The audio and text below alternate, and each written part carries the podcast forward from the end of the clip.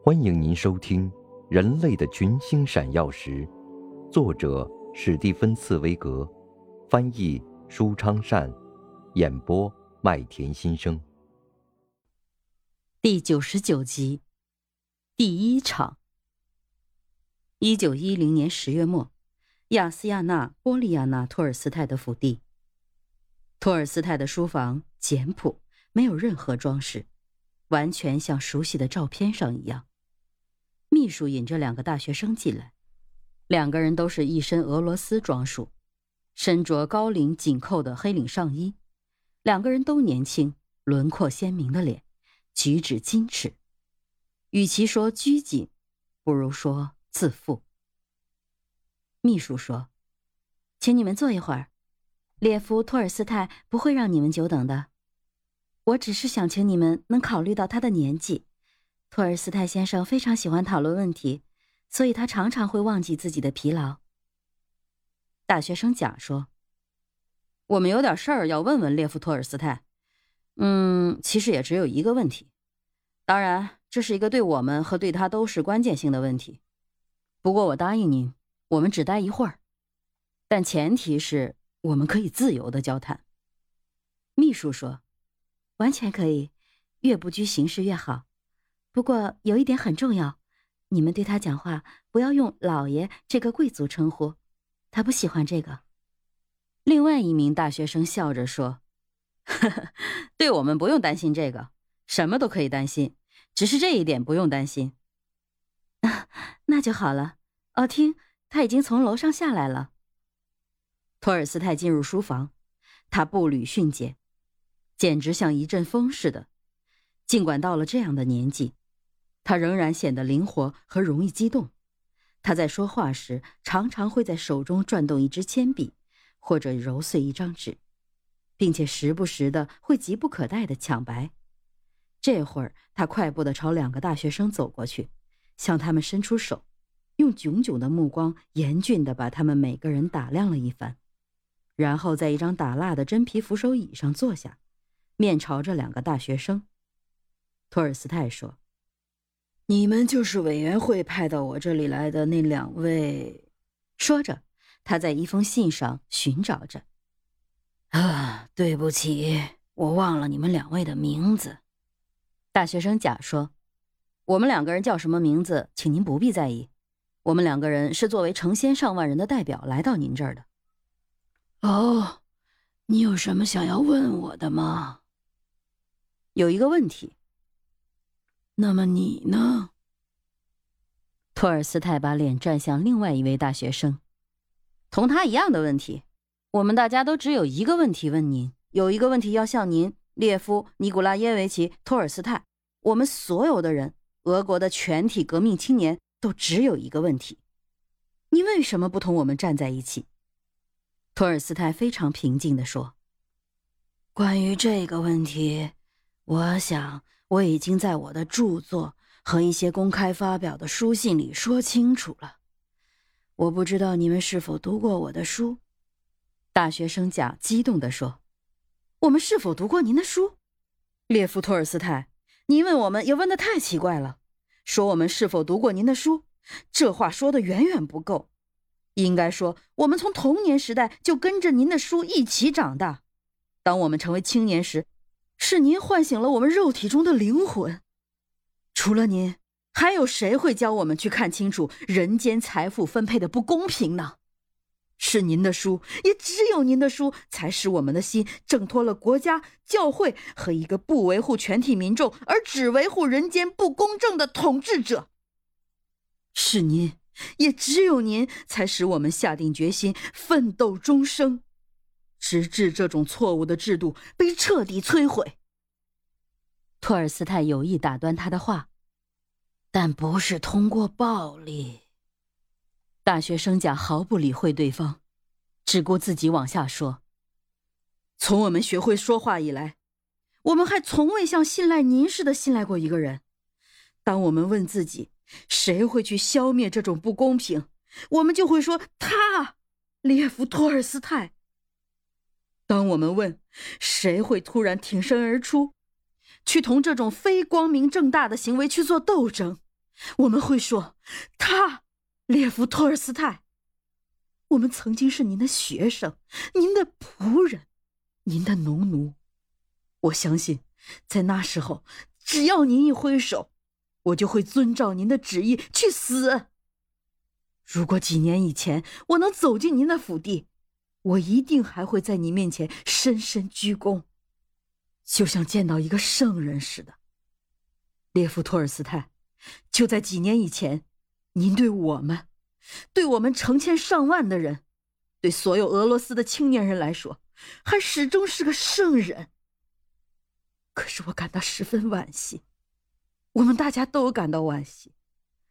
从那以后，您和我们疏远了，几乎不再和我们保持一致。托尔斯泰的语气变软了。那么你说，为了继续和你们保持一致？我该怎么办呢？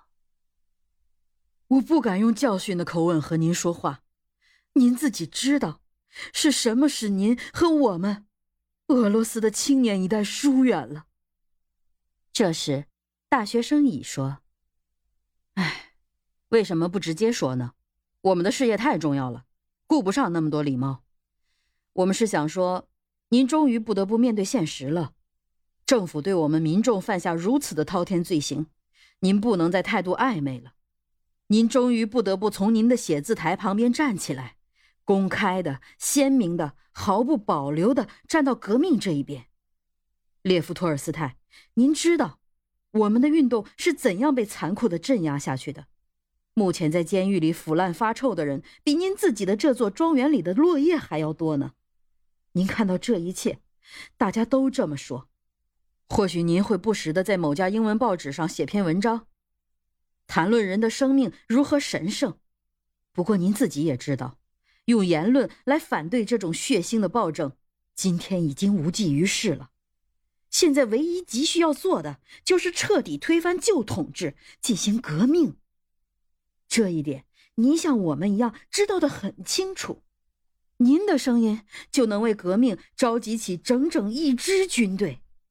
因为正是您使得我们这些人成为革命者，可是现在，当革命到了成熟的时刻，您却谨小慎微的离开了。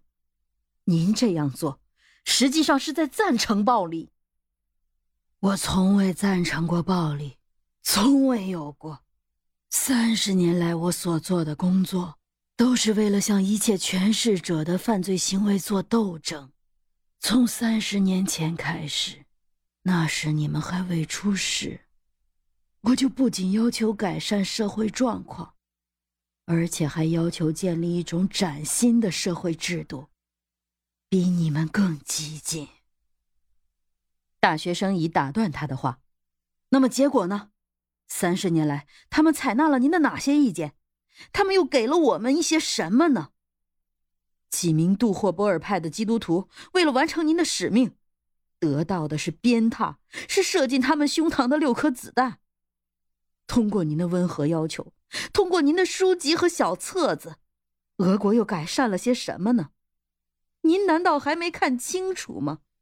您要求民众宽容忍让，劝他们期待这个千年王国的恩赐，这实际上是在帮助那些压榨者。不，列夫·托尔斯泰。您用爱的名义去感召那些飞扬跋扈的家伙，纵然您有天使般的口才，也是徒劳。那些沙皇的奴才们，绝不会为了您的耶稣基督而从他们的口袋里掏出一个卢布。在我们用拳头猛揍他们的喉咙以前，他们是寸步不让的。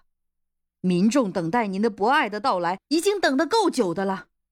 现在我们不能再等待，现在是该行动的时候了。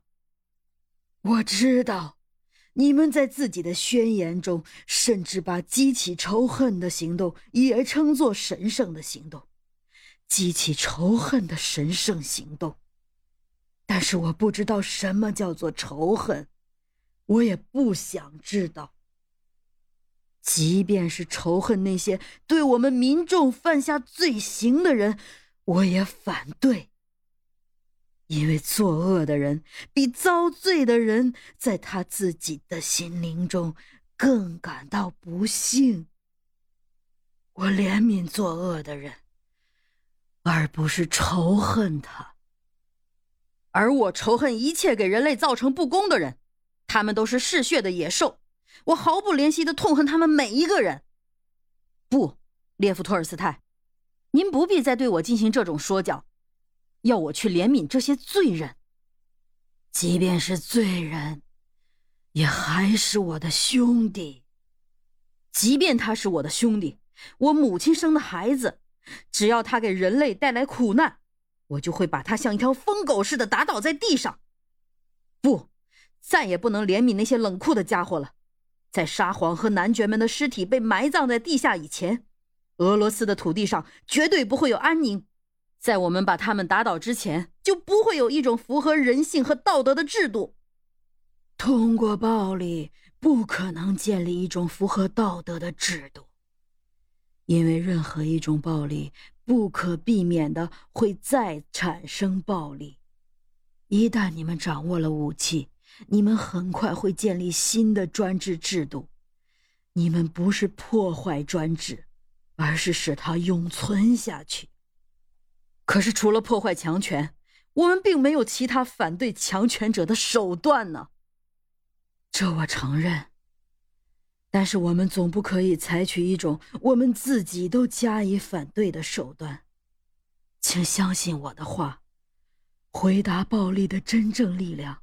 不是通过暴力，而是通过容让，使暴力不能得逞。福音书上就是这么说的。您正在收听的是《人类的群星闪耀时》，演播麦田心声，感谢您的收听。